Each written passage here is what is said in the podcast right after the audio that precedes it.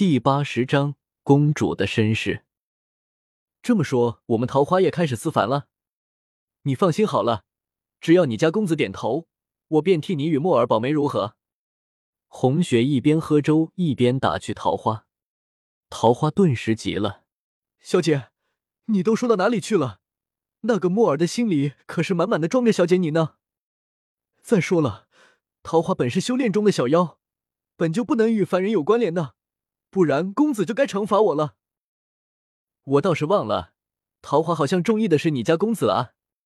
不过没事，桃花你好好修炼，哪一天飞升成仙了，就可以与你家公子比翼双飞了。小姐，我看三年没见你越发的会编排人了，你难道不知道秦阿姨是对于修炼中的小妖和天上的仙人来说都是经济吗？小姐，你的脑子里天天在想些什么？今天要不是公子让桃花过来。只怕你早就一命归西了，放着好好的解毒的丹药不吃，差点被毒死。这说出去，只怕人家会笑掉大牙。红雪此时已经填饱了肚子，她拿起那个瓷瓶，我如何知道这东西能够解毒？下山的时候，忘忧公子也没说啊。再说了，我眼睛一黑晕过去，啥事都不知道，哪里还能找出这个瓷瓶来救命？桃花拿过那个瓷瓶，仔细的揣进怀里，说。你啊，就是不让公子省心。好了，以后我跟着你，你就不用担心了。红雪感激的握着桃花的手说：“好，桃花，这次真是该好好谢谢你。”红雪主仆二人意外重逢，自是非常开心。两人聊了一会，便安然入睡了。可是月容公主这边却是另一番情景，她一整夜翻来覆去的睡不着。心里想着，本来控制的很好的局面，随着沈红雪的醒来，全都打乱了。眼下不知道皇上会想些什么，聪明如他，应该察觉到什么了吧？第二天一大早，月容公主便直接来到了凤坤宫。此时，红雪正在用早膳，桃花在一旁插科打诨，很是轻松自在。看到月容公主来了，红雪连忙放下筷子迎上来。公主来访，怎么不派人提前告知一下？不知公主可用了早膳？月容公主勉强的笑了一下，已经用过了。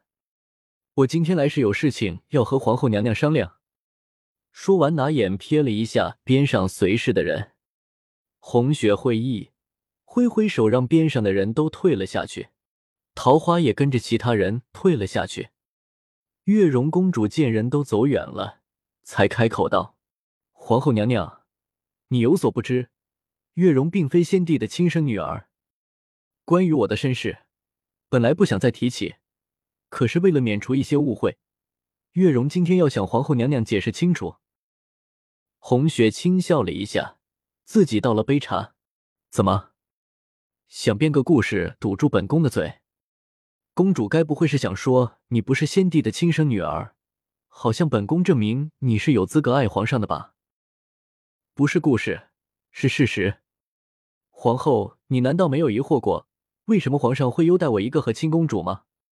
按常理说，和亲公主除非亡国，否则是不可以私自回国的。可是我从胡国逃回来之后，皇上不但没有责罚于我，还处处优待。皇后，你难道一点都不好奇吗？月容公主走到红雪身边坐下说。红雪一边细细的品着茶，一边说：“本宫当然疑惑，可是好奇心最害人，所以本宫对那些与我无关的事情并不好奇。”月容公主苦笑了一下：“我很小的时候，母妃就死了，因为她与侍卫私通，而我正是他们私通生下的。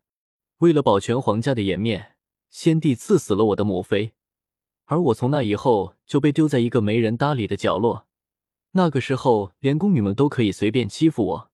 可是没过多久，我遇见了一个和我一样可怜的孩子，他比我小两岁，他和我一样的没有母亲，和我一样的不被先帝喜爱。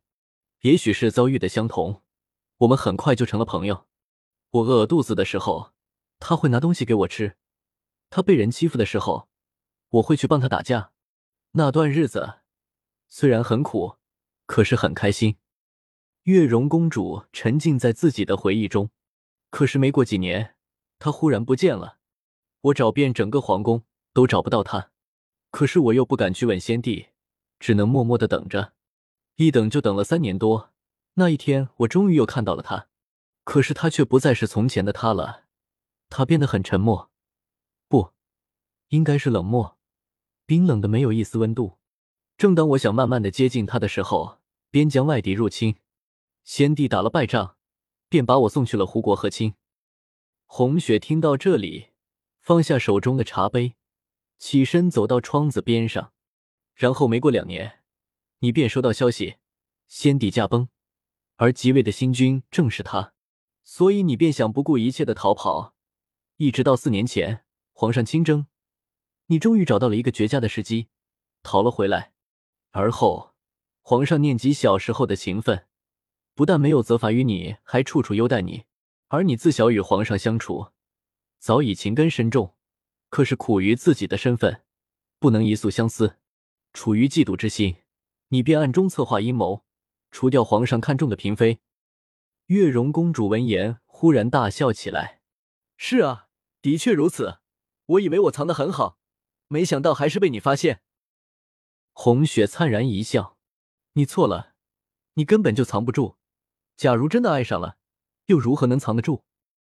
早在三年前，我看见你注视着皇上的眼神时，就知道了你的心思。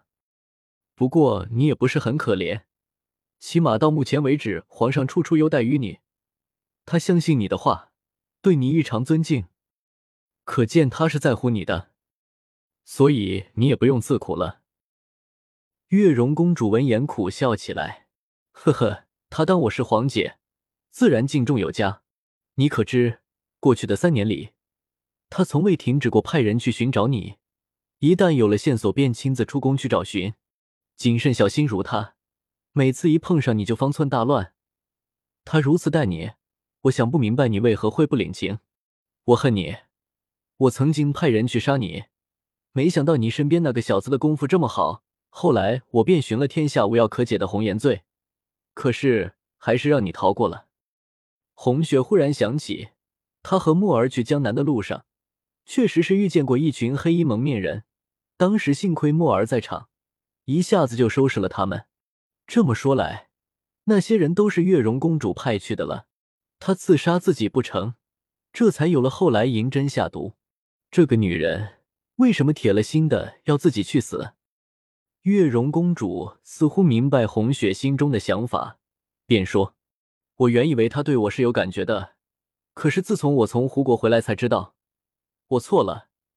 他眼睛里再也不会有别人了，因为他的心已经给了一个叫小红的女人。”我不甘心，我是真的不甘心。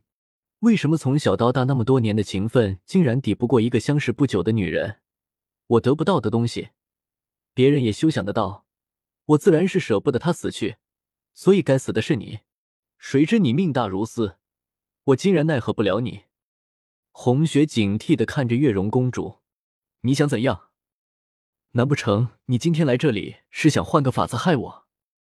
我到现在为止并没有去皇上面前告发你，你还是赶紧收手吧。